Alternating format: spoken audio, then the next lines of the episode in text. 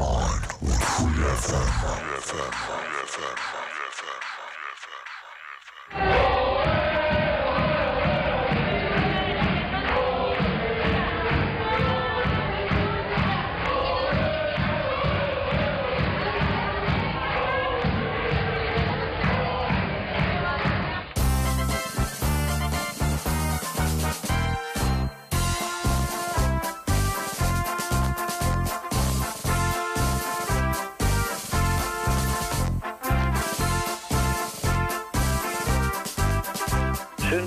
mein Name ist Peter Lohmeier.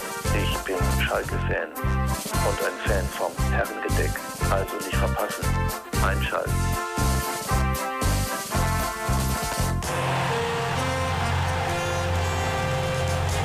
Herrengedeck.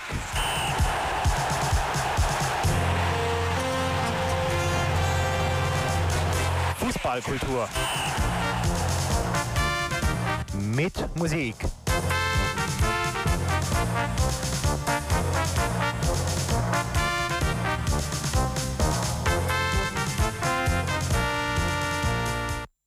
Ja, schönen guten Abend euch zusammen zu einer weiteren Ausgabe Herrengedeck Fußballkultur mit Musik auf Ulms schönster Welle Radio Free FM. Am Mikrofon für euch auch heute Abend Andreas Kullig.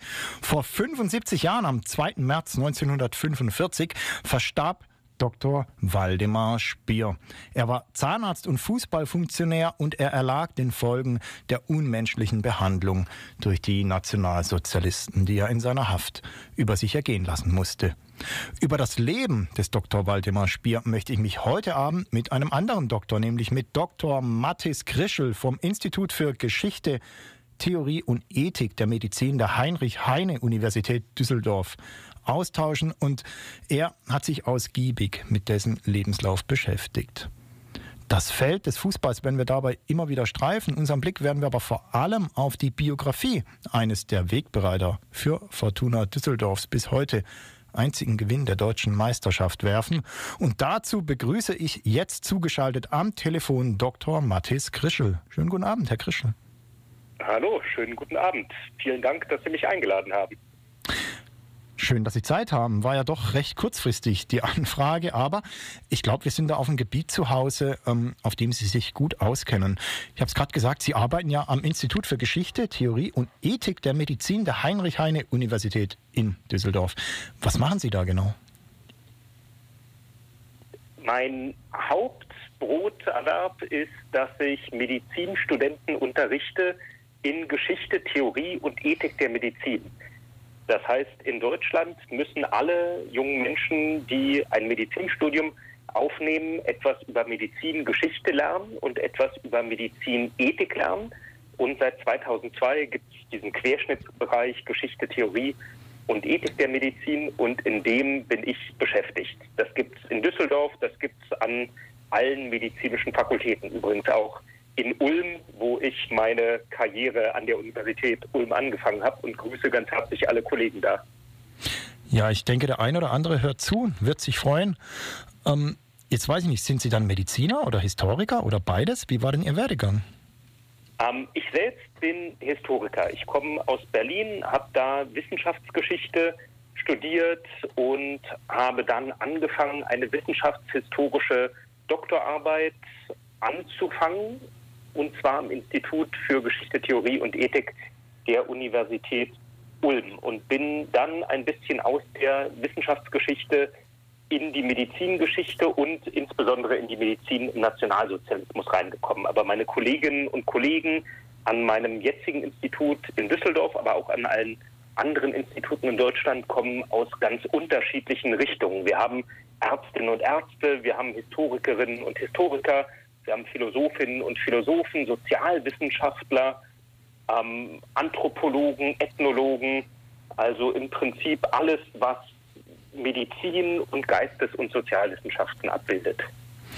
Und jetzt ähm, ist eben Teil Ihrer ja, Arbeit Dr. Waldemar Spier gewesen, über den Sie kürzlich erst einen Beitrag verfasst haben. Und ich habe es ja in der Anmoderation auch schon gesagt, wir werden den Fußball zwar immer wieder streifen, uns heute Abend aber mehr auf die ja, auf die Person, das Leben und das Wirken des Dr. Waldemar Spier konzentrieren. Ähm, können Sie in wenigen Worten, ich meine, wir werden ja noch ausführlich über ihn sprechen heute Abend, aber in wenigen Worten mal kurz umreißen, wer war denn Waldemar Spier? Ja, sehr gerne. Ähm, Waldemar Spier ist 1889 geboren in Düsseldorf. Ähm, er wird dann später Zahnarzt, ähm, studiert Zahnmedizin, geht zurück in seine Geburtsstadt Düsseldorf und macht da eine Praxis auf, ähm, behandelt Zähne, behandelt Patienten, aber ist eben auch in der Stadt ein, ein Teil der, der bürgerlichen Gesellschaft, ist unter anderem auch Mitglied des Fußballvereins Fortuna Düsseldorf, den es immer noch gibt, ähm, hat auch Ämter im Fußballverein Fortuna Düsseldorf, ist zum Beispiel Mitglied des Spielausschusses Fußball, gerade in dem Jahr 1933, in dem Fortuna das bisher erste Mal, hoffentlich nicht zum letzten Mal, zum deutschen Meister bringt. Aber weil Spier eben auch jüdischen Glaubens ist, wird er ab 1933, ab dem Zeitpunkt, zu dem die Nationalsozialisten in Deutschland an die Macht gewählt werden, ganz massiv diskriminiert, so wie alle anderen Menschen jüdischen Glaubens und jüdischer Herkunft auch. Und das führt dazu, dass Spier dann Anfang der 40er Jahre erst inhaftiert, dann nach Auschwitz deportiert wird. Und da erlebt er zwar noch die Befreiung des Vernichtungslagers durch die Rote Armee, verstirbt aber wenige Wochen danach an den Haftfolgen, also an einem Hungertypus. Jetzt haben Sie sein Leben ja, ich sag mal, in Kürze tatsächlich jetzt schön skizziert und Jetzt würde ich gerne den Rest der Sendung nutzen, um da detailliert tatsächlich auf diese Stationen und auch auf dieses Leid, das ihm widerfahren ist, einzugehen. Ähm, als erstes habe ich mich gefragt, es gab ja im Nationalsozialismus zahlreiche oder zumindest viele Ärzte und Ärztinnen oder hauptsächlich Ärzte, denen das widerfahren ist, ähm, dass sie Repressionen erleiden mussten, unter anderem, weil sie jüdischen Glaubens waren. Wie kamen Sie denn gerade auf Waldemar Spier? Ähm, ich habe von 2016 an ein Forschungsprojekt zur Geschichte der Zahnmedizin im Nationalsozialismus durchgeführt als Projektleiter. Ähm, ich habe mich davor auch schon mit anderen ärztlichen Berufsgruppen beschäftigt und dann hat die Bundeszahnärztekammer zusammen mit der Kassenzahnärztlichen Bundesvereinigung und der Wissenschaftlichen Fachgesellschaft der Zahnärzte in Deutschland ein Forschungsprojekt ausgeschrieben zur Erforschung der Geschichte der Zahnmedizin im Nationalsozialismus. Das klingt jetzt erstmal ein bisschen speziell, aber ähm, als wir dieses Projekt angefangen haben, wussten wir schon, ungefähr 10 Prozent der Zahnärzte waren in Deutschland 1933 jüdischen Glaubens und wurden diskriminiert, wurden aus dem Beruf gedrängt, ähm, wurden, wenn sie nicht aus Deutschland emigriert sind, in Lager verschleppt und da ermordet. Gleichzeitig haben Zahnärzte sich auch beteiligt an, ähm, an der Gesundheitsbürokratie im Nationalsozialismus, an Dingen wie Erbgesundheit. Es haben Zahnärzte in Konzentrationslagern gearbeitet, haben da zum Beispiel von ermordeten Häftlingen Zahngold gestohlen. Und so kam ein Kollege aus Aachen und ich dazu, uns mit dieser Geschichte zu beschäftigen. Und dann sucht man natürlich nach Personen, an denen man diese, diese abstrakten Geschichten ein bisschen anschaulich machen kann. Und da war Waldemar Stier ein gutes Beispiel. Waldemar Stier war eben ein relativ normaler Zahnarzt in Düsseldorf. Ähm, und an seiner Biografie, die sich aus den Akten ganz gut rekonstruieren lässt, als Historiker ist das auch immer wichtig, dass man historische Quellen finden kann, lassen sich eben solche Verfolgungsgeschichten anschaulich darstellen. Und ist denn seine Normalität und natürlich auch die Quellenlage dann letztlich der Grund dafür, dass Sie jetzt ihn gewählt haben, um ähm, sein Leben zu skizzieren und nicht jemand anderen? Denn Sie schreiben ja immerhin über ihn, dass er keine maßgeblichen Spuren hinterlassen hat. Ähm, ja, in der Medizingeschichte und auch in der Zahnmedizingeschichte ist es so, dass viel mehr geschrieben wird über Professoren, über Hochschullehrer, über Leute, die wichtige Dinge entdeckt oder erfunden haben, als über einfache, niedergelassene Ärzte oder Zahnärzte. Noch weniger wird natürlich geschrieben über zum Beispiel Laboranten oder Zahntechniker oder solche Leute.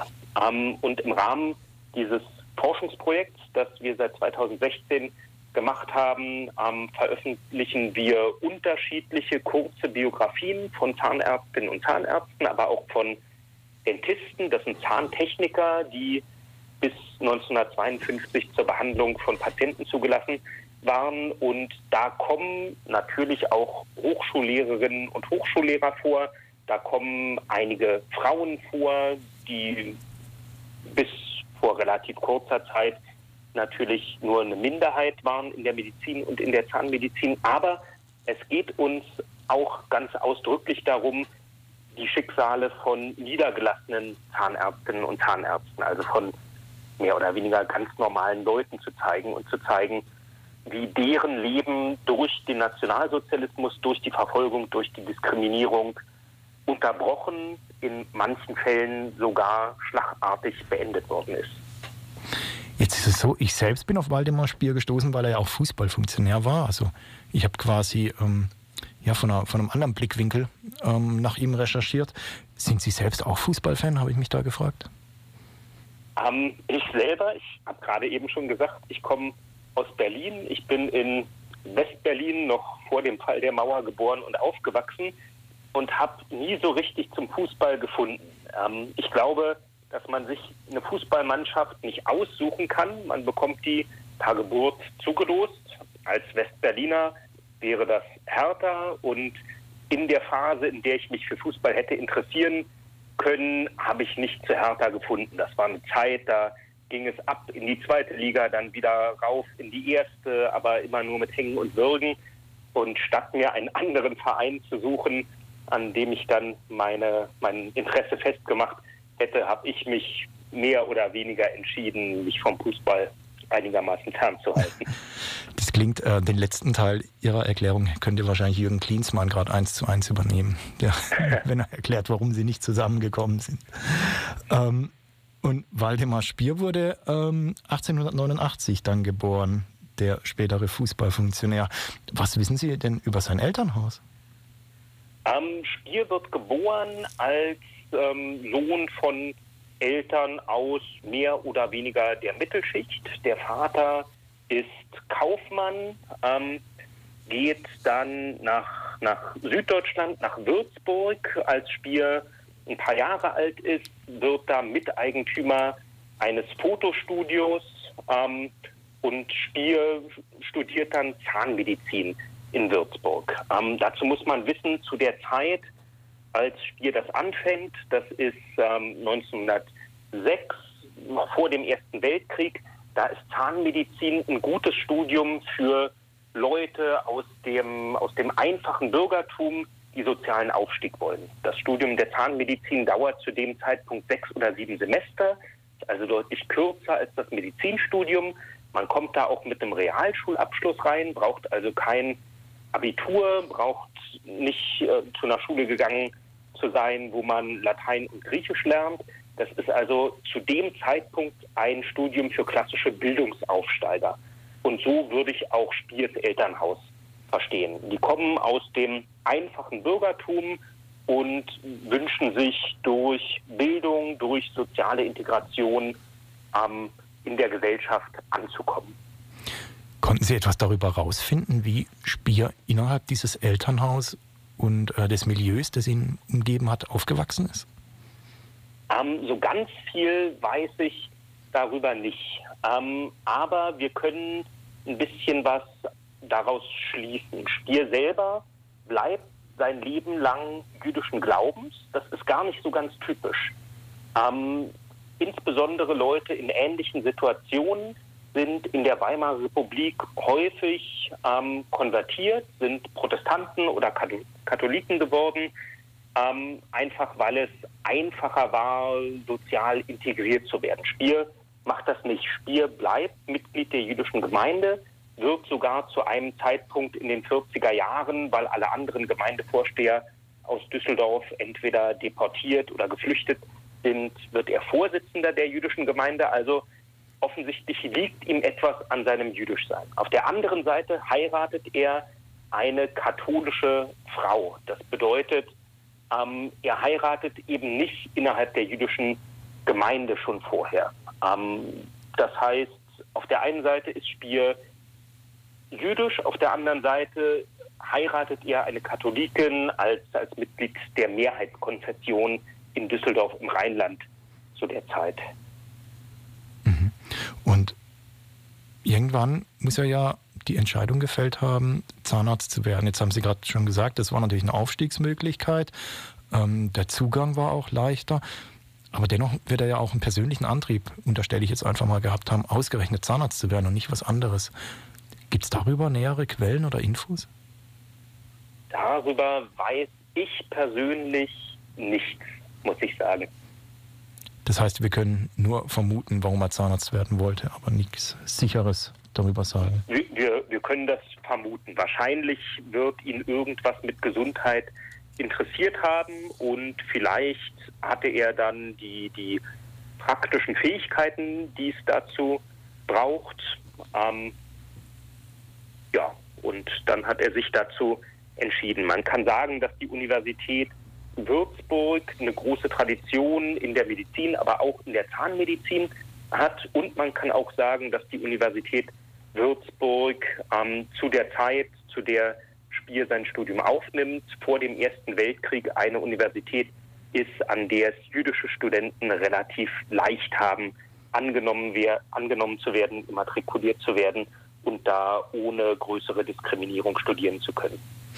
Und wie es im Leben Waldemar Spiers dann nach dem Studium weiterging, darüber spreche ich gleich weiter mit Dr. Mathis Krischel. Vorher hören wir ein bisschen Musik, ist ganz nett. Sie haben was äh, ja, mitgebracht, ausgesucht. Äh, und ich habe aus ihrer Playlist sozusagen ein bisschen gewählt und habe äh, jetzt erstmal Hosea mit Mervis Staples, Nina Cried Power und danach Connor Oberst mit Till Sam Dimpfner Kicks Us Out. Und dann hören wir uns wieder. Bis gleich.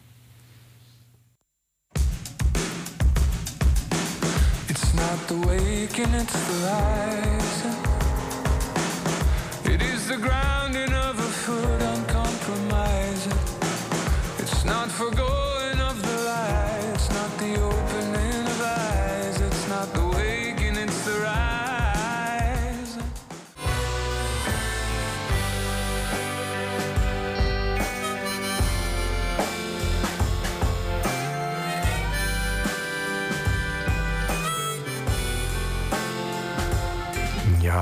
Connor Oberst mit Till Sanddümpfner Kicks Us Out im Herrengedeck Fußballkultur mit Musik am Sonntagabend. Immer noch live zugeschaltet ist mir Dr. Mattis Krischel aus ähm, Düsseldorf, der sich mit Dr. Walter Spier beschäftigt hat, einem Fußballfunktionär und Zahnarzt, der während der NS-Zeit ja, praktiziert hat, zumindest solange ihm das gestattet war. Ähm, Herr Spier, ich bin äh, nicht Herr Spier, Entschuldigung, Herr Krischel. Ich bin auf Waldemar Spier gestoßen äh, über einen Artikel in der ZM oder in den ZM heißt es wahrscheinlich den zahnärztlichen Mitteilungen. Ähm, und jetzt ist es ja so, Sie arbeiten ja an einem Projekt, wenn ich es richtig verstehe, an dem Sie nicht nur den Dr. Waldemar Spier biografisch aufarbeiten, sondern auch noch weitere. Vielleicht können Sie ein bisschen mehr noch zu diesem Gesamtprojekt erklären. Ja, sehr gerne. Ähm, seit 2016 habe ich mit einer kleinen Arbeitsgruppe in Düsseldorf daran gearbeitet, die Biografien von im Nationalsozialismus verfolgten Zahnärztinnen und Zahnärzten, aber auch Dentisten, das sind zur Patientenbehandlung zugelassene Zahntechniker zu rekonstruieren. Dabei war die Frage, wie viele von denen gab es überhaupt? Ähm, und wie sah deren Leben aus, wo kamen die her, wo haben die gearbeitet und wie wurden die verfolgt, wie wurden sie diskriminiert, ähm, wie konnten die den Nazis entkommen und was ist passiert, wenn sie nicht entkommen konnten. Und da sind wir darauf gekommen, dass von den ungefähr 10.000 Zahnärzten, die es 1933 in Deutschland gab, ungefähr 10 Prozent entweder jüdischen Glaubens waren oder genügend jüdische Familienmitglieder hatten, dass sie von den Nazis auch verfolgt worden sind. Dann haben wir angeschaut, was ist mit diesen Leuten passiert. Und wir haben herausgefunden, ungefähr zwei Drittel von denen sind aus Deutschland geflohen, sind emigriert. Ähm, viele in die USA, nach England oder ins britische Mandatsgebiet Palästina, was dann 1948 zu einem großen Teil Israel wurde, aber auch nach Südamerika oder nach Ägypten, in die Türkei, bis nach China und noch in ganz andere Länder. Wir haben aber auch geschaut, was ist mit denen passiert, die nicht aus Deutschland weggehen konnten oder weggehen wollten, wie zum Beispiel Spier zum Beispiel.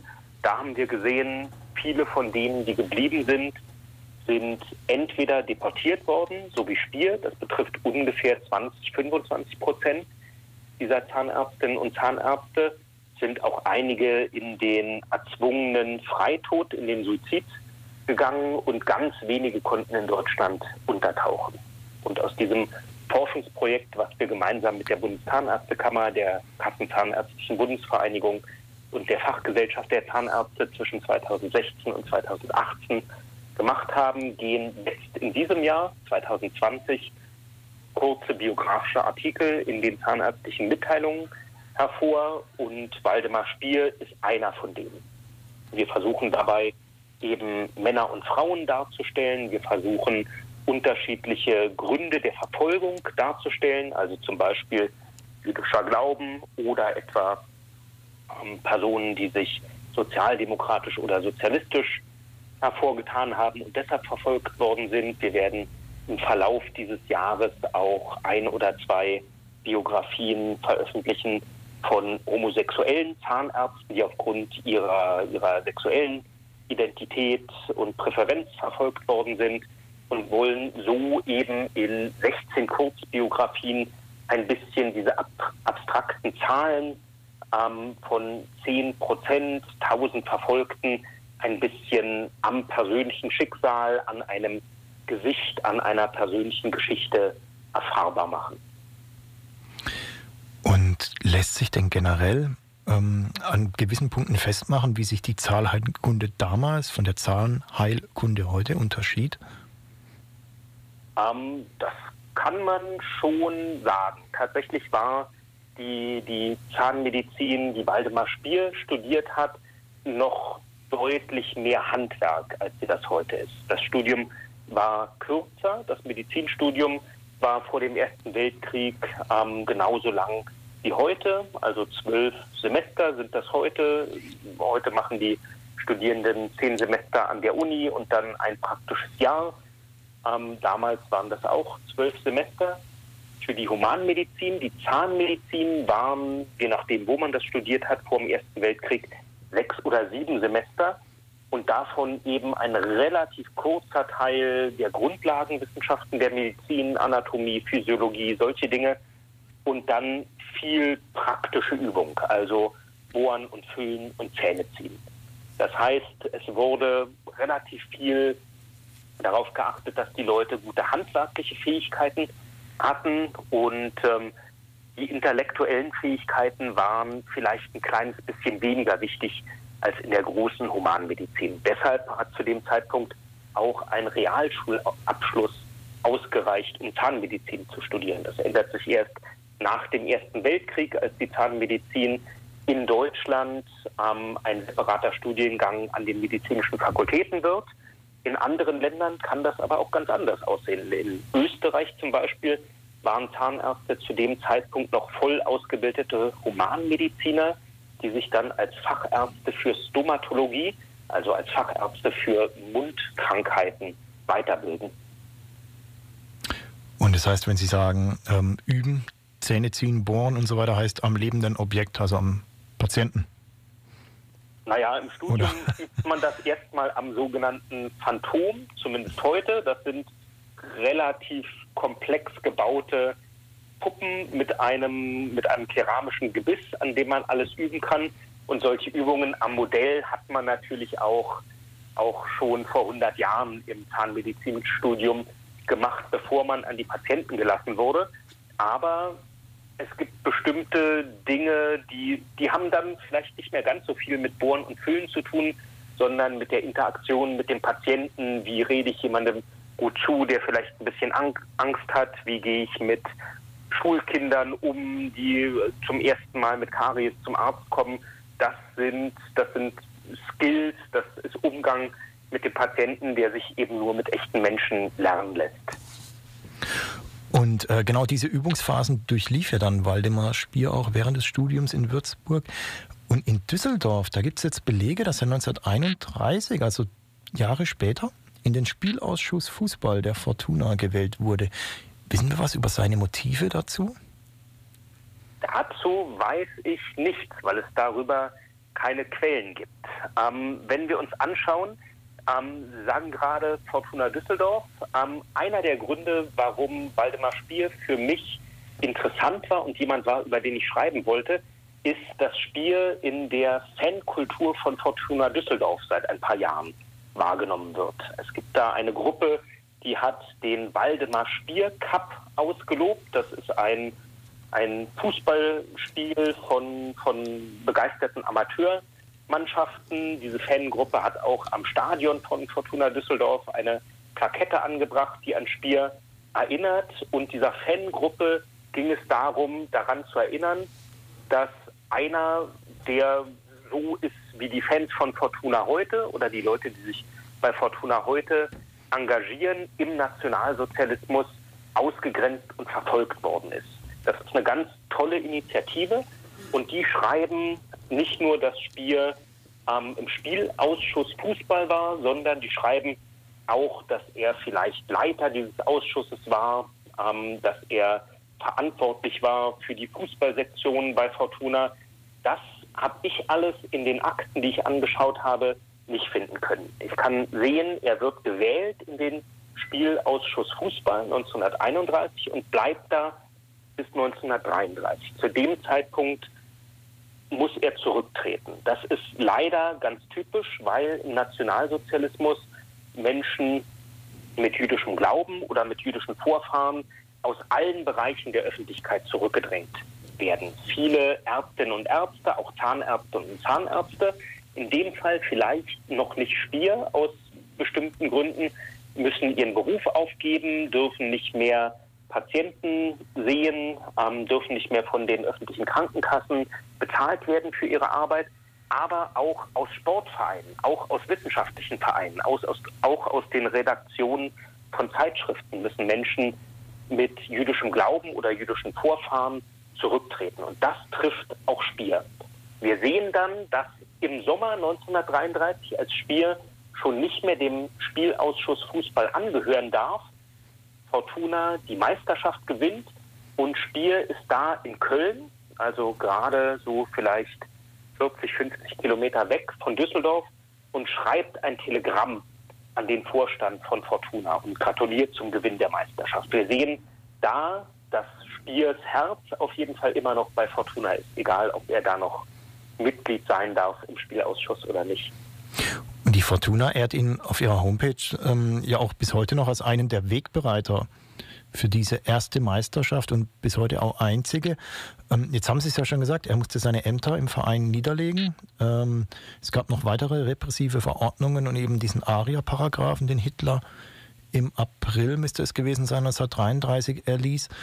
In welcher Weise war denn Spier jetzt außerhalb des Sports von diesen Repressionen noch betroffen?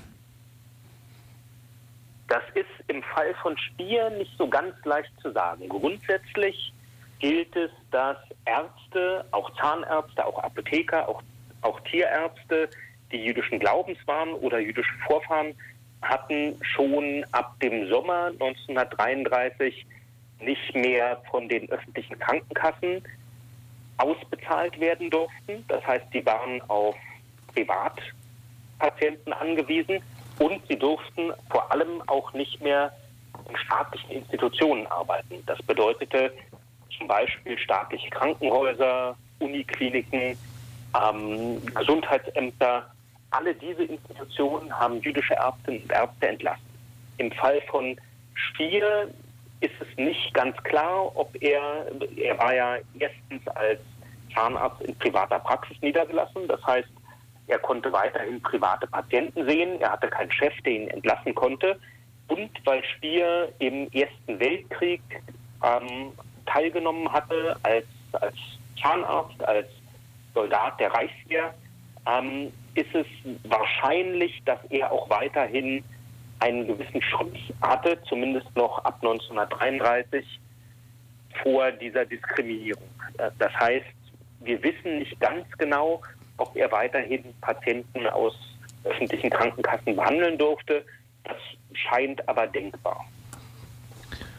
Und ähm, verhaftet wurde er dann später, 1938 nämlich. Und ähm, wie es da genau, ja, oder was da genau vonstatten ging und wie es dann mit ihm weiterging und wie sehr er und seine Familie dann auch leiden mussten, darüber sprechen wir gleich. Hören vorher noch mal zwei Songs, die Sie ausgesucht haben.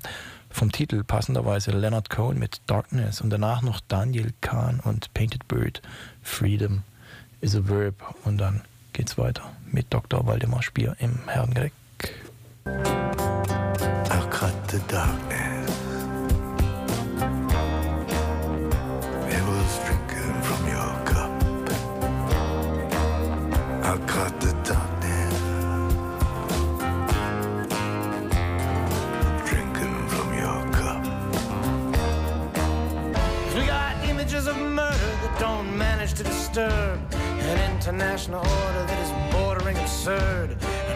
Gets the freedom they were told that they deserve till they realize that freedom's not a noun.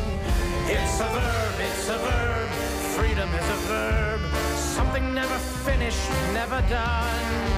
It's something you must make, it's something you must take, it's something you must constantly become.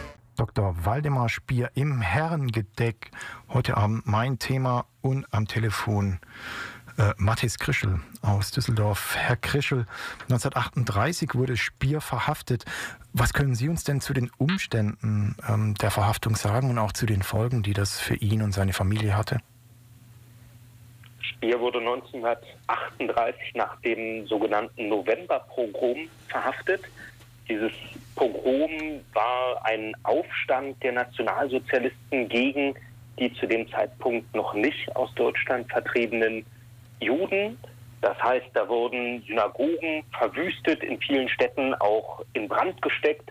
Da wurden jüdische Geschäfte, auch Arztpraxen, auch Zahnarztpraxen verwüstet und es wurden Zehntausende jüdische Männer auf offener Straße verhaftet und zu dem Zeitpunkt erstmal für ein paar Wochen in Konzentrationslagern eingesperrt.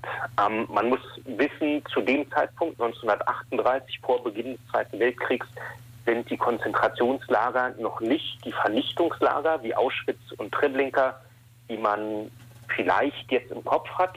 Das sind ähm, Haftlager. Da werden Leute eingesperrt, da werden Leute auch verprügelt, da werden auch einzelne Leute umgebracht, aber da soll vor allem den Leuten Angst gemacht werden, sodass sie vielleicht aus Deutschland flüchten, ähm, wenn sie nicht jüdisch sind, ähm, dass sie hinterher die Klappe halten, nicht mehr ähm, im Widerstand gegen die Nationalsozialisten sind.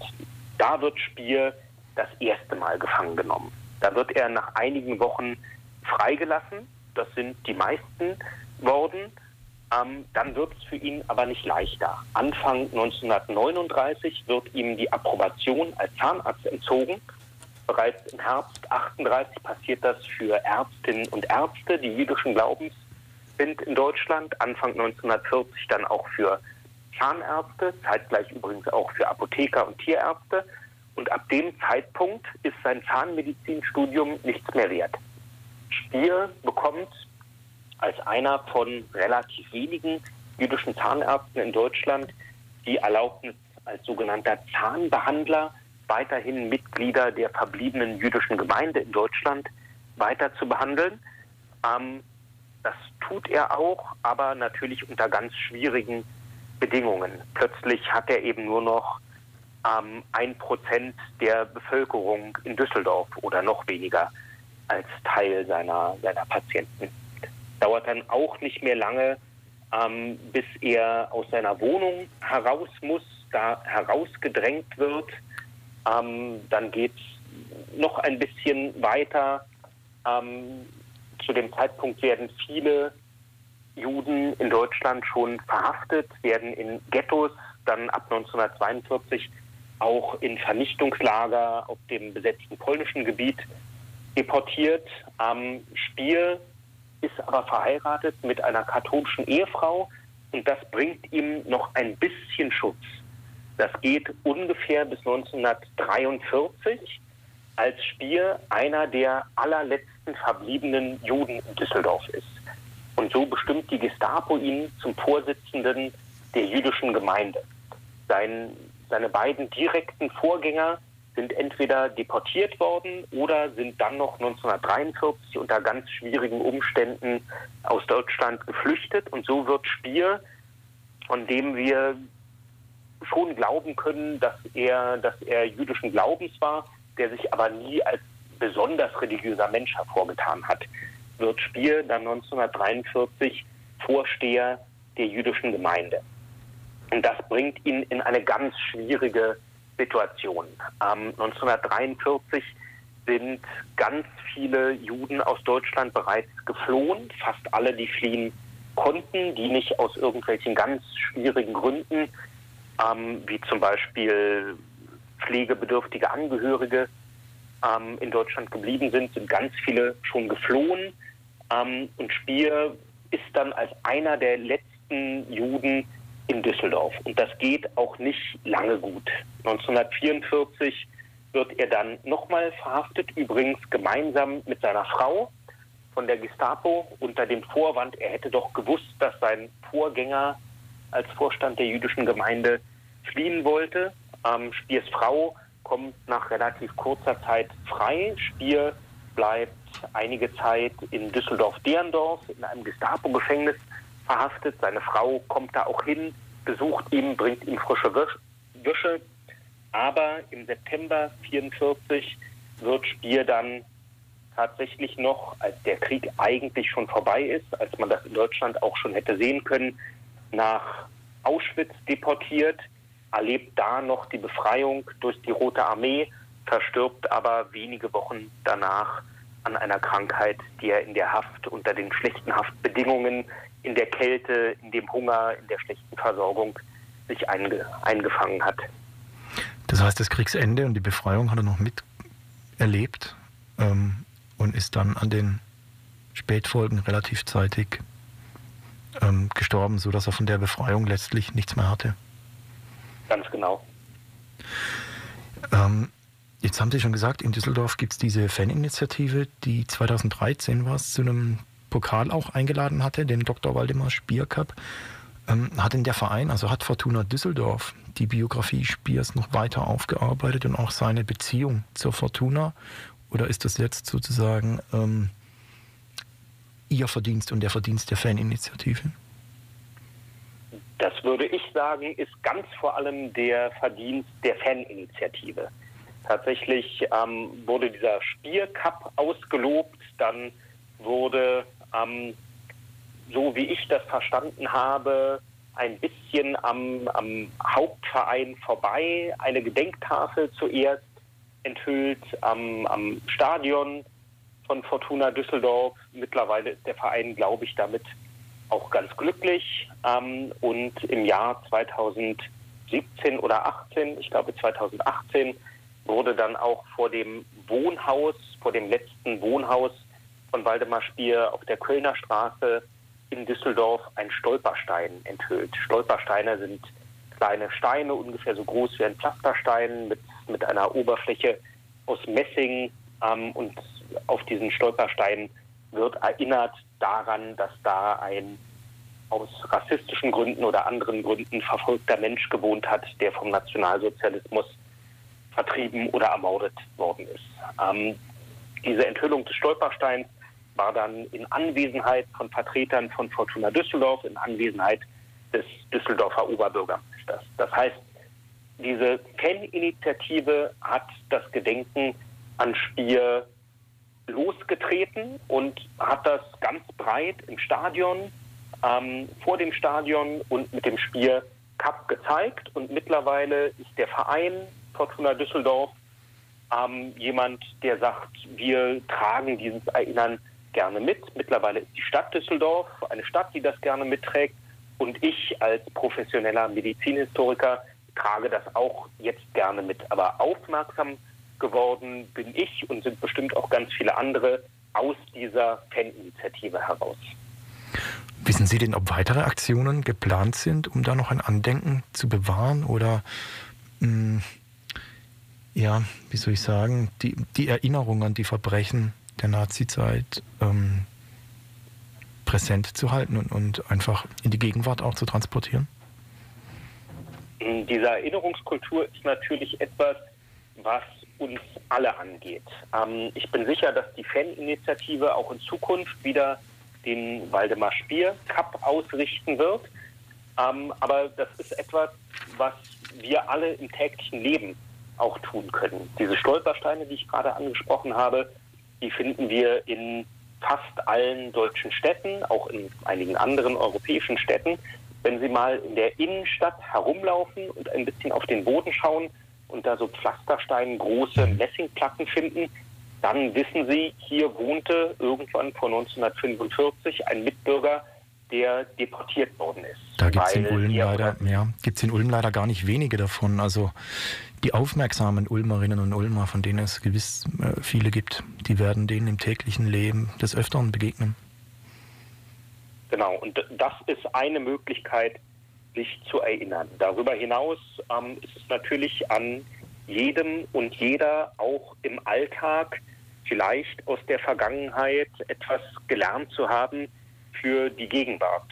Ähm, ohne jetzt politisch werden zu wollen, gibt es ja auch heute in Deutschland wieder Parteien, die Menschen mit anderem kulturellem Hintergrund ausgrenzen wollen. Es gibt Terror von rechts in Deutschland. Es wird beschossen, es werden Menschen erschossen. Das sind sicherlich noch nicht Verhältnisse wie in den 1930er Jahren, aber es ist, glaube ich, Grund genug für uns alle, dass wir uns sozialisieren mit den Menschen, die heute verfolgt sind, dass wir uns Seite an Seite stellen mit denen, die heute verfolgt sind, dass wir sagen, ihr gehört zu uns und wenn man euch ein Leid antut, dann tut man uns und der ganzen Gesellschaft ein Leid an und das wollen wir nicht und dagegen stehen wir auf.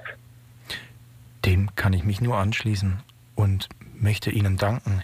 Dr. Mathis Krischel in Düsseldorf mit, wie ich finde, sehr treffenden Schlussworten heute auch im Herrengedeck zum Thema Dr. Waldemar Spier, seinerseits Fußballfunktionär und von den Nationalsozialisten verfolgter und ja, man kann eigentlich auch sagen, umgebrachter Zahnarzt. Liebe Grüße nach Düsseldorf. Herzlichen Dank für die Zeit. Herzlichen Dank. Und zum Abschluss des heutigen Abends bleibt mir noch zu sagen, dass ihr die Sendung natürlich nachhören könnt auf www.freefm.de slash Programm slash Herrengedeck. Dort wird sie bald online stehen. Ebenso ähm, findet ihr auch Infos in den sozialen Medien bei Facebook oder auf herrengedeck.blogspot.de. Ich bin in vier Wochen wieder für euch da. Spiele zum Abschluss noch einen Song, den der Mathis Krischel ausgesucht hat, nämlich Scala und Kolashny Brothers mit Schrei nach Liebe wunderschöne Coverversion und ähm, unglaublich passend. Ich wünsche euch einen schönen Abend, einen guten Start in die neue Woche. Bleibt dran, hier kommt jetzt gleich noch Jazzin. Schön, dass ihr dabei wart. Am Mikrofon war für euch Andreas Kolleg auf Radio Free FM.